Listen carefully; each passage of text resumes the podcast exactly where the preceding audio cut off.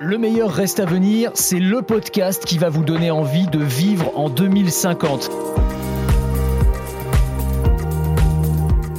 Cette série, elle nous est venue parce que les avancées technologiques sont souvent perçues ou abordées comme anxiogènes, comme déshumanisantes. La machine contre l'homme, l'avènement d'une société de surveillance numérique. Bah nous, notre parti pris, c'est de regarder comment la tech et l'innovation au sens large vont collectivement nous tirer vers le haut, changer en bien la façon dont on va vivre, se déplacer, se soigner, consommer, à travers plein de thématiques. Les avions du futur, les robots chirurgicaux, la ville de 2050, la salle de classe de demain, avec des invités, des experts, des inventeurs et des entrepreneurs.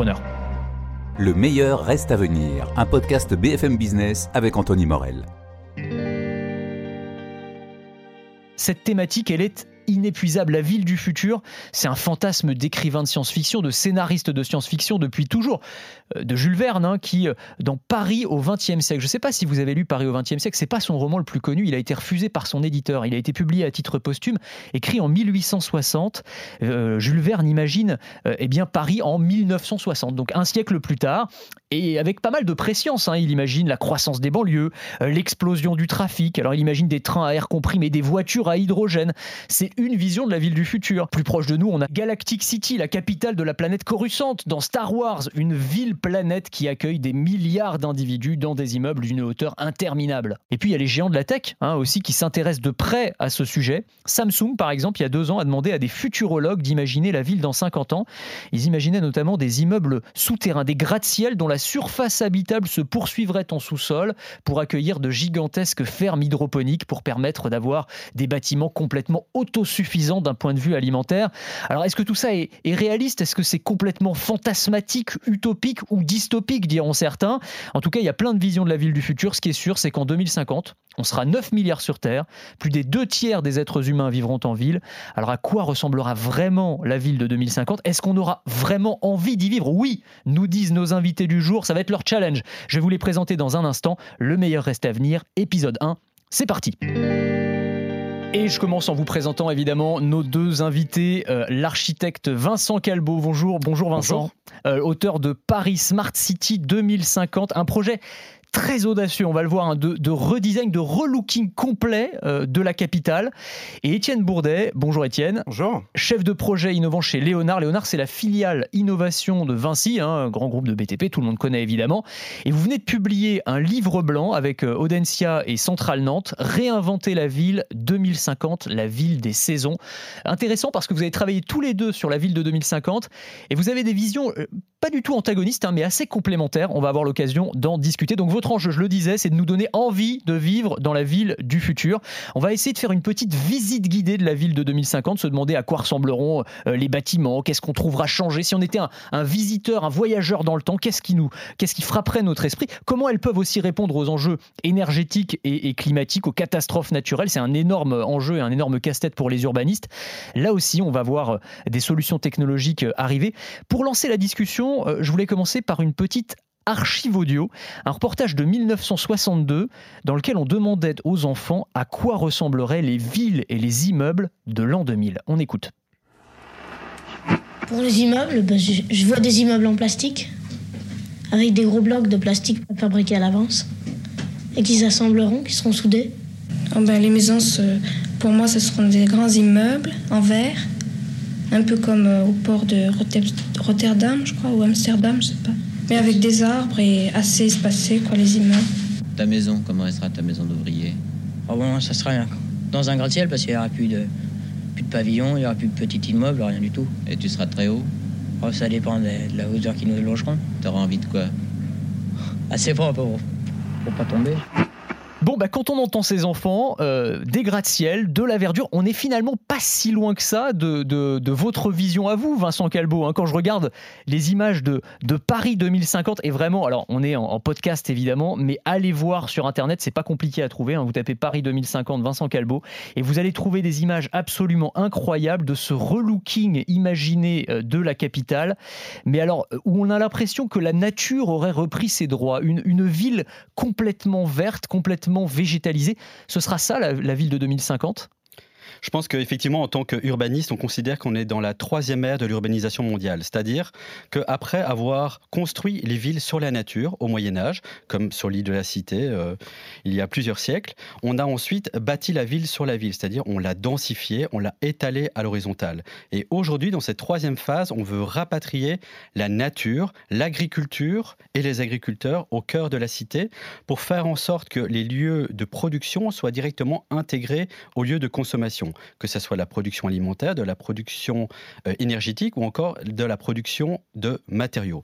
Et donc, dans le plan euh, Paris 2050 euh, que nous avons développé avec CETEC Bâtiment pour la mairie de Paris et les services de l'écologie urbaine, la première vue, c'est la vue qu'on a depuis la tour de Bourdon de Notre-Dame, qui pourra avoir une flèche, non pas avec du chêne et du plomb, mais bien une flèche en fibre de carbone et avec des panneaux solaires sur le toit qui rendraient la cathédrale autonome en énergie. Et on pourrait découvrir un Paris, non pas un Paris gris, non pas un Paris imperméable, mais un Paris végétal, un Paris qui respire, un Paris qui produit de l'énergie grâce euh, à, la photosynthèse, qui recycle tous ses déchets en ressources et qui finalement euh, offre une certaine densification à la ville de Paris pour pouvoir euh, offrir plus d'appartements, plus d'espace aux habitants. Alors concrètement, vous parlez de tours de photosynthèse, par exemple, c'est quoi? C'est des tours qui seraient capables de produire de l'oxygène, d'absorber du dioxyde de carbone et de recracher de l'oxygène comme le font les plantes, en fait C'est ça l'idée? Voilà, aujourd'hui, on connaît principalement euh, les panneaux photovoltaïques qu'on a sur euh, la plupart de nos maisons et sur la plupart euh, des immeubles collectifs. Mais aujourd'hui, nous, on considère que notre métier en tant qu'architecte, c'est de dresser des ponts entre la recherche fondamentale établie par les scientifiques en laboratoire et la recherche appliquée en industrie et sur chantier. Par exemple, je vais citer le professeur Gretzel à Lausanne, qui a inventé du double vitrage dans lequel nous avons des pigments végétaux qui permettent de créer de l'énergie électrique par artificielle, non pas en façade sud au plein soleil, mais bien en façade nord, au deuxième étage d'une tour avec de la lumière diffuse. On sait aujourd'hui qu'on a également des industriels qui produisent par exemple euh, des panneaux d'algues vertes, c'est-à-dire ces fameuses algues que l'on retrouve sur les plages normandes, qui proviennent euh, généralement de la surexploitation du phosphate et de l'azote dans l'agriculture intensive, mais finalement ces déchets peuvent devenir une ressource et créer véritablement des mini-usines de biométhanisation qui transforment les déchets organiques d'une ville, les feuilles mortes d'un parc, en réseau de chaleur ou en un réseau électrique. Mais ça, si je viens sur le concret, est-ce que ça me fait rêver un hein, C'est du concret, ça existe aujourd'hui. Non, mais ça existe aujourd'hui. Ça, a été mis en place sur de nombreux bâtiments. Avec, avec quel rendement? Parce que enfin, j'imagine pas qu'on puisse alimenter en électricité euh, ou en énergie une ville comme Paris avec, euh, avec quelques tours de photosynthèse et, les technologies que vous utilisez. C'est pas suffisant. Il faut, il faut un EPR à côté, quoi. Ben justement détrompez-vous. Aujourd'hui, euh, on est en pleine révolution entre le low-tech et l'high-tech. Donc le but, d'abord en architecture, c'est de faire en sorte de créer des bâtiments qui consomment le moins possible. Donc, à l'inverse, par exemple, des bâtiments haussmanniens, on va mettre l'isolation du bâtiment, le manteau du bâtiment, non pas à l'intérieur, mais à l'extérieur, pour venir augmenter son inertie et faire en sorte qu'il subisse moins les grands écarts de température entre l'hiver et l'été. Et donc, ainsi, on réduit entre 60 et 70% euh, du recours à l'énergie. Et du coup, les 30% restants peuvent être produits sur place. C'est ce qu'on appelle aujourd'hui les BIPOS, les bâtiments énergie positive, qui produisent plus d'énergie qu'ils n'en consomment et qui peuvent redistribuer ces plus-values énergétiques à ces bâtiments voisins, haussmanniens par exemple. On va revenir à votre Paris 2050 complètement végétalisé, mais je voulais donner la parole à, Étienne Bourdet, euh, donc je le disais, hein, de chez euh, Léonard, filiale innovation de Vinci, et ce, livre blanc, alors assez intéressant, hein, réinventer la ville, euh, où vous avez audité un certain nombre d'experts. Et ce que vous imaginez ou ce que vous envisagez pour la ville 2050, c'est ce que vous appelez une ville des saisons. Qu'est-ce que ça veut dire une ville des saisons d'abord? Alors en fait, c'est un, constat qu'on a fait en travaillant avec ces étudiants d'Audencia c'était le fait de se dire que notre vision de la ville de demain, c'est avant toute chose notre ressenti de l'évolution de la nature et donc de l'évolution des saisons. On sait qu'on perçoit en fait le passage d'une saison à une autre par l'évolution de la nature et donc euh, pour nous en fait c'est indissociable de euh, l'image qu'on voulait euh, construire. Et alors, ça me fait plaisir quand Vincent parle de ces différentes technologies parce que ça fait partie des pistes qu'on a étudiées avec Audencia. Et assez rapidement, on s'est dit, mais cette ville de demain, peut-être qu'elle existe déjà. C'est-à-dire finalement, peut-être qu'on euh, est plus dans euh, l'évolution du bâti existant que la construction de nouveaux bâtis. Et lorsqu'on euh, ressort des chiffres annoncés notamment à Paris en 2014 avec le plan climat, 95% de la ville de demain existe déjà. Alors ça laisse beaucoup de place pour les architectes, c'est-à-dire que les 5% qui restent, c'est-à-dire un arrondissement de Paris, tout ça, ça reste à penser, à créer aujourd'hui. Mais ça veut dire aussi qu'on a des questions extrêmement fortes à se poser sur l'héritage bâti qu'on a aujourd'hui, qu'est-ce qu'on en fait, comment en fait on le fait monter en compétences, pas quasiment, ou même en technologie, pour qu'il ne soit pas obsolète face au changement climatique. Donc on ajoute finalement des briques technologiques ou des briques d'innovation à du bâti déjà existant. Quelle, forme, quelle forme ça peut prendre? Il y, a, des exemples euh, concrets très intéressants dans votre livre blanc, mais je vais vous les laisser, euh, laisser en parler. On parle également de low-tech. On pense que euh, finalement des solutions simples, peu chères, faciles à mettre en œuvre, l'avantage c'est qu'on peut le faire tout de suite. Et finalement, les enjeux de 2050 pour euh, y faire face, il faut se bouger maintenant. Donc ça, c'est vraiment extrêmement important. C'est-à-dire que si toutes nos promesses reposent sur des technologies qui n'existent pas encore aujourd'hui, bah, on sait qu'on est là dans l'inaction. Donc ça, c'est pas acceptable. Alors, quelle technologie on a aujourd'hui qu'on pourrait utiliser? Alors, par exemple, la peinture, c'est quelque chose d'extrêmement basique. Vous la voyez partout. Bah, on peut inventer une peinture qui va euh, évoluer dans sa teinte, passage du clair au sombre, en fonction de euh, la température. Peinture thermochrome. Exactement. C'est ça. Et donc du coup, alors ça, je sais que c'est déjà utilisé, euh, y compris, euh, je crois que c'est à Los Angeles où on utilise ça pour euh, des peintures un peu plus claires, du gris clair ou du blanc plutôt que du noir pour le bitume, par exemple, pour limiter la chaleur, les îlots de chaleur en cas de canicule. C'est un peu ça l'idée finalement? Bah oui, c'est applicable. En fait, c'est le sujet. Ça, c'est pas compliqué hein, pour le coup. Non, c'est simple, mais il y a quand même une part de technologie. Que pour que finalement ça suive l'évolution des saisons, d'où le titre La ville des saisons, il faut quand même inventer des bâtiments qui ne vont pas être statiques, euh, immobiles, et doivent réagir à leur environnement. Et c'est ça le challenge aujourd'hui. Vous parlez aussi de, façades bioluminescentes. Euh, qu'est-ce que ça veut dire des façades bioluminescentes? Bioluminescence, c'est comme les lucioles, quoi, finalement. C'est on brille pendant, c'est des animaux qui brillent pendant la nuit ou des organismes vivants qui brillent pendant la nuit. Oui, c'est ce que vient de mentionner Vincent. Je pense que il faut qu'on arrive à mettre en place euh, des solutions technologiques sur le bâtiment qui vont répondre à plusieurs challenges. Ces algues, ça peut être des panneaux finalement isolants sur les bâtiments, ça peut produire de l'énergie, ça peut produire de la lumière également pour l'environnement urbain. Parce que le bâtiment, même s'il est euh, en soi posé dans la ville, il interagit avec un environnement. Et donc le challenge est aussi là. Comment on va interagir avec un environnement de proximité et comment on va créer voilà, des systèmes qui sont euh, plus ou moins autonomes, mais dans tous les cas qui fonctionnent. Le meilleur reste à venir. Vincent, vous parlez euh, de, vous imaginez en tout cas dans Paris 2050 des tours anti-smog. En gros, l'idée, ce serait d'avoir des bâtiments qui avalent la pollution et qui la, qui la recrachent sous forme euh, d'éléments inoffensifs, en fait, c'est ça? Voilà, donc je reviens tout simplement à la photosynthèse. Euh, effectivement, euh, la caractéristique principale des projets qu'on a dessinés pour Paris, c'est la végétalisation massive. Pourquoi on veut végétaliser la ville? Pour lutter contre ce que l'on appelle aujourd'hui les îlots de chaleur urbains, qui fait que, par exemple, la rue de Rivoli emmagasine toute la chaleur du soleil la journée et la restitue la nuit, ce qui fait que le 31 euh, juillet, si on a 42 degrés en cas de canicule, en pleine journée, on va descendre à 35 la nuit et on étouffe. Par exemple, à Taïwan, on a livré une tour qui est recouverte de plus de 23 000 plantes, arbustes et arbres. Ces plantes, par évapotranspiration, donc elles transpirent et elles permettent de baisser de 3 à 5 degrés la température ressentie. Également par photosynthèse, elles transforment jusqu'à 135 tonnes de CO2 par an dans l'atmosphère en oxygène. Et donc pour cette tour, on a reçu le label de diamant de bâtiment carbo-absorbant. C'est une norme qui n'existe pas encore en Europe, mais qui euh, est déjà euh, en cours dans le sud-est asiatique, notamment à Singapour, à Taïwan, à Shanghai ou à Hong Kong. Et donc, ce que je veux exprimer, c'est dire que un bâtiment très intelligent n'est pas spécialement un bâtiment technologique. C'est souvent peut-être un bâtiment qui regarde 3000 ans en arrière. Quand vous voyez par exemple les pyramides d'Égypte, elles sont naturellement ventilées grâce à ce qu'on appelle des puits marocains ou des puits canadiens ou des malcafs suivant le pays dans lequel on se trouve. Eh bien, cette technologie, on essaye de la mettre en place dans euh, beaucoup de nos bâtiments sans utiliser un seul kilowattheure. Le but, c'est de faire passer l'air chaud à 40 degrés à l'extérieur sous les fondations à moins 10 mètres de profondeur. Dans tous les pays du monde, la Terre est à 18 degrés à moins 10 mètres de profondeur. Et donc cet air chaud, au contact de la Terre à 18 degrés, est naturellement rafraîchi à 70% pour arriver à 26-28 degrés. Cela se fait grâce à une ventilation double flux sans utiliser un seul kilowattheure, sans avoir une seule puce ou un seul élément technologique. On n'est pas dans Et la donc- tech, effectivement. On n'est pas dans la smart city dont on parlera On juste est, après. on est dans du, dans du low-tech qui existe depuis 3000 ans, donc autant vous dire qu'il a fait ses preuves.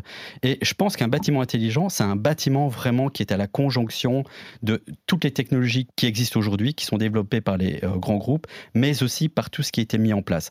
Par exemple, euh, on construit nos villes avec du béton et de l'acier depuis 50 ans, depuis l'après-guerre. Et aujourd'hui, tiens, on se rend compte que une tonne de bois stocke une tonne de CO2 par photosynthèse quand l'arbre grandit. Par contre, pour créer une tonne de matériaux béton ou de matériaux euh, d'acier, vous émettez deux tonnes de CO2 dans on va pas l'atmosphère. construire des gratte-ciel en bois quand même. Mais si, euh, donc aujourd'hui, nous, on a un, un- un immeuble en bois de 135 mètres de hauteur, en bois massif, entrecroisé, qui va rentrer euh, en chantier aux Philippines, dans la ville vous, de conf- Sibu. vous confirmez, Étienne, je me tourne vers le spécialiste du BTP. Là. On construit des, des gratte-ciel en bois, ça pose pas de problème. Alors aujourd'hui, on peut tout construire si on respecte les lois de la physique. C'est simple. Quel que soit le matériau. Enfin, Oui. euh, c'est oui, c'est- mais, on- Bon, alors, vous n'allez pas Non, faire mais une je- tour de 100 mètres en papier, c'est certain, mais euh, effectivement, en bois, mais c'est le tout bois à ça fait tient, possible. pas de problème. Bien sûr, ça tient. Ok. Contrairement aux idées reçues, on dit ah tiens je vais vivre dans une tour en bois mais donc je vais prendre feu. En fait il faut savoir que le bois brûle beaucoup moins vite que l'acier qui fond et qui se déforme ou que le béton qui se fracture. Il a une tenue au feu de minimum deux heures. Par exemple quand vous avez une grosse euh, bûche en bois que vous mettez dans votre feu vert à la campagne, eh bien cette bûche met très longtemps pour commencer à prendre feu. Donc c'est exactement le même pour le bois. Et on va utiliser par exemple en France qui est un, pays leader dans la gestion des forêts, non pas euh, des, euh, des arbres centenaires, mais des arbres relativement jeunes de 10 à 15 ans, où on va utiliser des petites planches de 1 mètre de haut sur 10 cm de large qu'on va entrecroiser. C'est ce qu'on appelle du bois laminé entrecroisé, qui permet de créer des grosses sections et donc des tours euh, qui sont très stables, très contreventées, à partir de petites planches de bois. Bon, alors c'est po- possible d'un point de vue technique et technologique, mais est-ce que d'un point de vue, je dirais, réglementaire et presque politique, c'est jouable en France Parce que vous disiez que vous livriez des tours euh, un peu partout en Asie, etc. Moi, j'ai l'impression qu'en France, sans faire de politique ni rien, mais quand on parle de végétaliser, euh, végétaliser les villes, de mettre du bois, de la nature, etc., comment est-ce qu'on fait en sorte que ce soit pas complètement artificiel? Moi, j'ai l'impression que c'est un peu ce qu'on voit en France dans les villes françaises, c'est des faux carrés de potager entre quatre planches. Euh, on est plus proche de la, ZAD que de la ville du futur que vous imaginez dans vos, magnifiques images. Comment est-ce qu'on fait pour faire en sorte que ça, ce soit une réalité? C'est déjà une réalité aujourd'hui sur de nombreux projets. Donc par rapport à la végétalisation, c'est vrai qu'on veut construire des forêts urbaines avec des grands arbres qui soient en pleine terre. Et après, aujourd'hui, on a plein de techniques de végétalisation du bâti. Euh, on a beaucoup d'exemples à Paris qui permettent justement de créer des îlots de fraîcheur urbains. Le but, c'est finalement de laisser la place à la nature pour qu'elle devienne elle-même un véritable matériau de construction à part entière. Quand on parle de construction en bois, quand on parle de construction en paille, quand on parle de construction en terre crue, en terre cuite, eh bien, ce sont des technologies qui existent depuis très longtemps, mais qui aujourd'hui reviennent sur le devant de la scène car elles ont un impact environnemental, un bilan carbone très faible. On est très low-tech finalement, mais c'est intéressant. Et alors il y a un autre enjeu, on l'a un peu évoqué quand on parlait de, ces peintures thermochromes pour lutter contre les canicules, mais effectivement la ville de demain et les urbanistes du futur vont devoir se pencher sur euh, bah, la, la crise climatique tout simplement, euh, tous, les, tous les enjeux environnementaux qui sont en train d'arriver, les îlots de chaleur on en parlait, mais c'est aussi les inondations, on nous parle, alors peut-être que ce sont des prévisions alarmistes, j'ai pas tous les chiffres en tête, mais en tout cas de villes littorales qui pourraient être submergées à plus ou moins court terme. Euh, comment est-ce qu'on fait pour, pour résister à ça? Euh, Je sais qu'en en Chine, ils sont en train de construire des, ce qu'ils appellent des villes éponges, par exemple. Est-ce que ça, c'est sont des, pistes de réflexion pour la, pour la ville de demain? Bah, ce sont des solutions d'adaptation, c'est-à-dire qu'on a compris euh, qu'il y avait en fait deux phénomènes concomitants. On en parlait tout à l'heure sur les ressources qu'on utilise. Il y a la raréfaction des ressources, donc c'est la finitude des ressources. On sait très bien que lorsqu'on prend euh, du sable euh, sur les berges des rivières pour faire du béton, bah, au bout d'un moment, le sable en fait ne revient pas aussi vite qu'on l'utilise. Donc ça, c'est le premier paramètre qui est couplé en fait à un deuxième paramètre euh, qui, est dommageable, hein, c'est que le climat n'est pas stable. Et donc on sait que le climat de notre enfance, bah, c'est un vieux souvenir. Le climat de 2020, euh, il est perdu à jamais. Et que dans les années à venir, ça va être la même chose. Donc en gros, on est dans un monde instable qui évolue avec des aléas qui arrivent.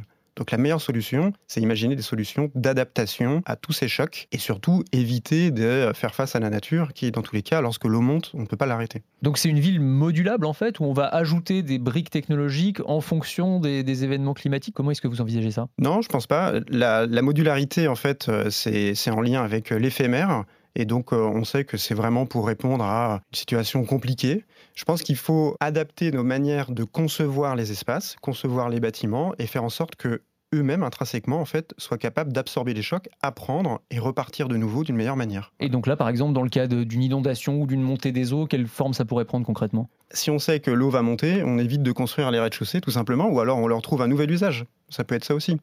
Finalement, repenser les rez-de-chaussée dans les rues, euh, c'est, euh, je pense, une piste extrêmement intéressante actuellement.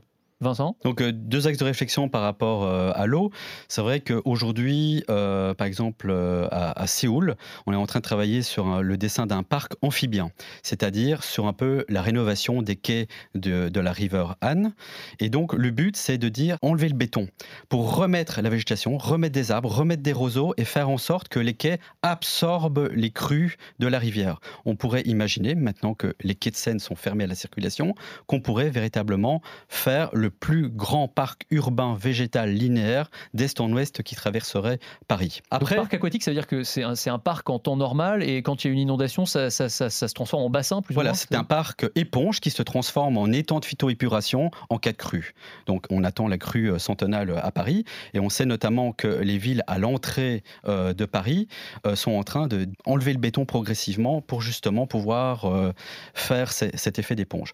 Euh, plus largement, aujourd'hui, on sait qu'on beaucoup des règlements climatiques, on parle un peu moins euh, des réfugiés ultramarins, c'est-à-dire plus ou moins 250 millions euh, de terriens qui vont peut-être devoir devenir des mériens, c'est-à-dire des habitants de la mer, parce que le- leurs îles seront complètement submergées, mais surtout toute l'agriculture locale euh, sera mise à mal par la salinisation des terres agricoles due à l'eau de mer. Et donc, par exemple, en couverture du livre que vous avez devant vous, on a imaginé le projet Lillipad, c'est-à-dire non pas un bateau, mais véritablement une ville flottante Des îles artificielles en fait. voilà, quoi. des îles artificielles qui euh, respectent la biodiversité marine parce qu'elles ne sont pas construites sur pieux comme des plateformes pétrolières et elles ne sont pas construites sur polders, c'est-à-dire sur amoncellement de sable, comme par exemple Palme à Dubaï. Donc elles respectent finalement les fonds marins et le but c'est de se dire, tiens, peut-être qu'un jour on sera voué au nomadisme en mer, on suivra naturellement le courant du Gulf Stream ou du Labrador pour euh, vivre en osmose avec les océans. Alors c'est une utopie, moi, j'aime bien développer euh, des utopies avec mon équipe parce que je pense qu'aujourd'hui, euh, en sortie de crise sanitaire, on, dans, la science-fiction, dans les livres, au cinéma, on est souvent dans la dystopie, c'est-à-dire euh, un peu dans le mouvement de la collapsologie, on va droit dans le mur et de toute façon, c'est trop tard, on va pas réussir à régler le, le climat, on va pas réparer la, la planète et on va tous mourir. Moi, je pense justement qu'aujourd'hui, plus que jamais, on a besoin de rêver loin. Comme disait Oscar Wilde, on a besoin de viser la Lune pour atterrir à minima dans les étoiles. Et donc, on a besoin de grandes idées pour qu'une fois que ces grandes idées sont un peu lessivées par notre pragmatisme économique, ça reste une idée forte pour inventer des bâtiments, des architectures, des villes flottantes ou terriennes qu'on ait envie d'habiter. Étienne, vous voulez ajouter quelque chose? Oui, je pense que l'inspiration, c'est extrêmement important. Nous, c'est ce qu'on cherche à transmettre au sein de Léonard, euh, notamment avec les collaborateurs du groupe Vinci. C'est leur dire que finalement, il faut entreprendre, avoir de grands projets, avoir beaucoup d'énergie et passer à l'action. Et ça, c'est vraiment ce qu'on cherche à faire en les accompagnant dans les grandes transitions, qu'elles soient technologiques aussi, hein, parce qu'il y a quand même là- là-dessus beaucoup de choses à faire et à, et à développer, et bien sûr environnementales et climatiques. Et donc vous vous arrivez avec les grandes idées donc euh, en termes d'innovation chez Léonard et après il y a les ingénieurs euh, BTP de chez Vinci qui doivent vous dire mais non mais qu'est-ce qui nous amène encore? Mais c'est pas possible c'est quoi ces projets? Non c'est- comme ça que ça se passe ou ils sont où ils sont très enthousiastes ils disent ah génial on va construire ça extraordinaire Généralement, ils sont emballés. ils sont emballés Ils sont emballés parce que euh, répondre à des cahiers des charges aujourd'hui, c'est euh, faire ce qu'on sait faire le plus souvent. Donc lorsqu'on lance une piste à explorer, euh, finalement, un ingénieur, c'est quelqu'un qui est là pour trouver des solutions. ah oui bien sûr Voilà. Et je pense que l'entreprise, notamment un grand groupe, c'est une machine à produire des solutions pour la ville et pour les infrastructures de demain. Donc, euh, d'une manière ou d'une autre, leur tendre des perches et les inciter en fait à, à- à collaborer ensemble pour relever ces défis, je pense que c'est motivant.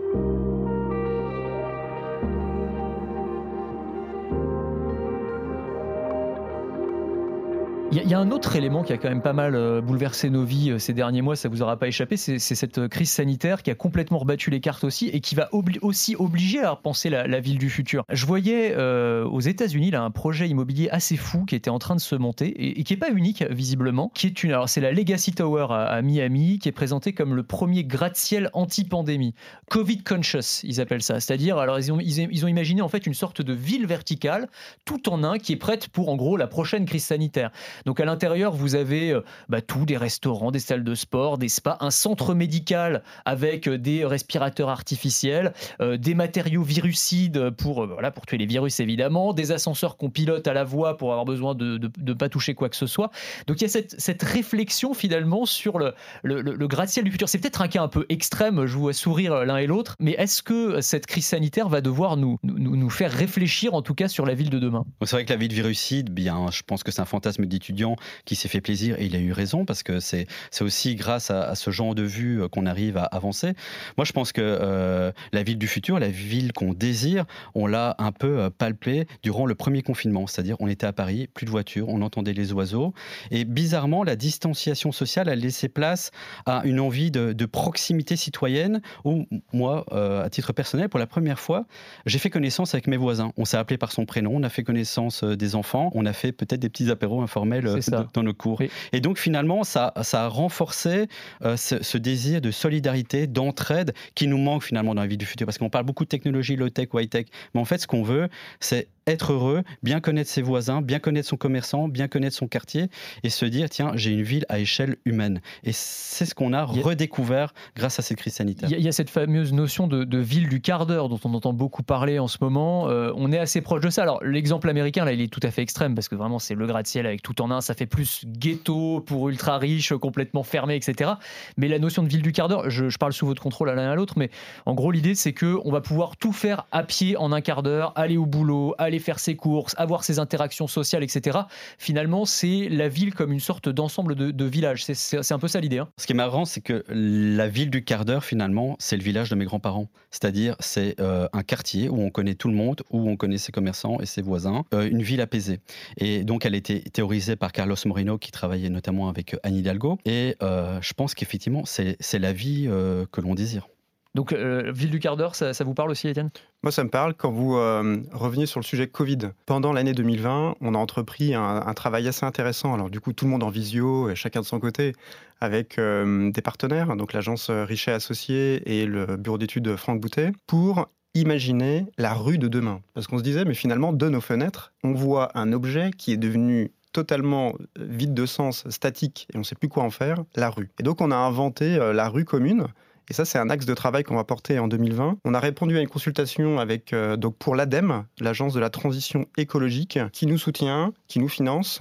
Et donc, on va produire un guide en 2020 pour inventer la rue ordinaire du 21e siècle c'est-à-dire celle qui répond aux enjeux de nouvelle mobilité, celle qui répond aux enjeux euh, de nouvelle biodiversité également, et donc ça requestionne la nature des sols, comment les rendre poreux, entre guillemets, et comment faire en sorte que la végétation euh, puisse possible. Et puis il y a quand même aussi, euh, je pense que tout le monde le pratique, les nouveaux usages de la rue. On voit des trottinettes, on voit des livreurs, on voit peut-être un peu moins de voitures, on voit des voitures électriques, donc il faut les brancher. On en parlera ça dans la troisième partie autour de la mobilité, on aura plein de choses à raconter effectivement. Non, non, mais allez-y, poursuivez un jeu. Et, et, du coup, voilà, on va, on va tenter de, concevoir un guide qui sera adressé aux collectivités, aux acteurs de la ville, pour concevoir euh, cette ville de demain. Et ça sera bien sûr à, chacun de s'en emparer et de proposer euh, sa rue commune, celle qui fait partie de son village. Et je pense que chacun d'entre nous, lorsqu'on pense à une rue, on a bien en tête une rue qui nous parle.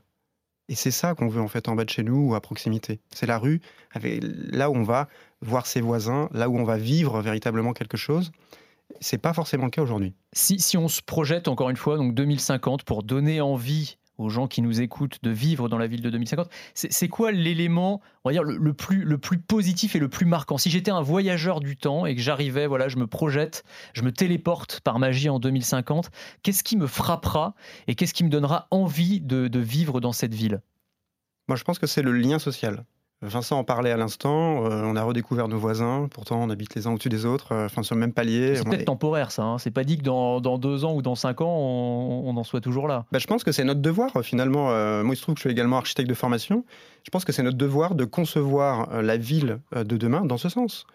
La densité, la ville, c'est le vivre ensemble.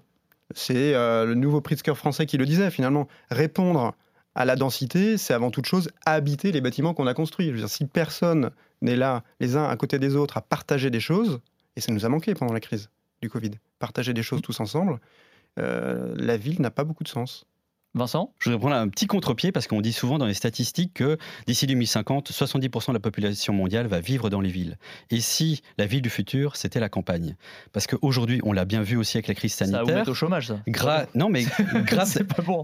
notamment à la dématérialisation, on s'est rendu compte qu'on était beaucoup moins dépendant des modes de transport, qu'ils soient publics ou privés. Euh, Emmanuel Vargon a fait une intervention cette semaine, par exemple, en disant qu'il fallait lutter peut-être contre les- la construction des lotissements pour venir renforcer le tissu historique de tous les villages français qui viennent tisser euh, l'ensemble du territoire et qui ont été abandonnés par ma génération. hein. Moi, j'ai une quarantaine d'années et c'est vrai que je voulais vivre en ville, au plus proche de la culture, au plus proche des services et pour être euh, vivre de façon aussi euh, cosmopolite.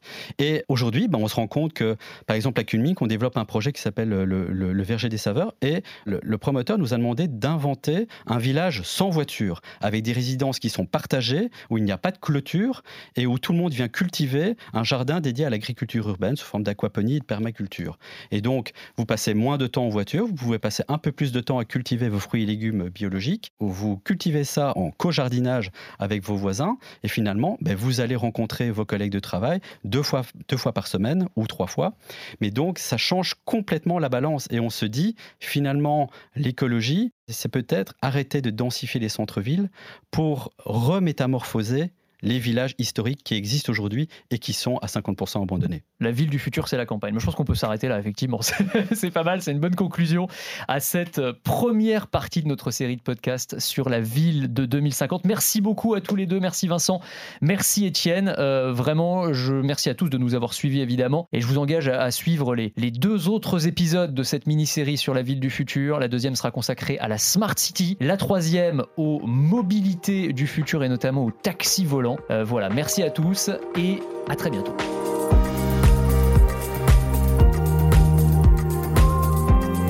Voilà, merci de nous avoir suivis. Je vous rappelle que le meilleur reste à venir est disponible sur toutes les plateformes de streaming, sur le site et sur l'application de BFM Business également. N'hésitez pas, likez, laissez des commentaires, donnez-nous des idées de, thématiques qui vous intéressent aussi, pourquoi pas, pour qu'on puisse faire euh, grandir et évoluer ce podcast.